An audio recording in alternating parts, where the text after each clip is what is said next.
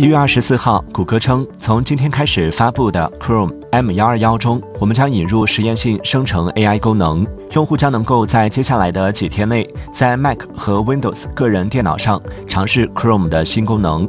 这项尝试将从美国开始。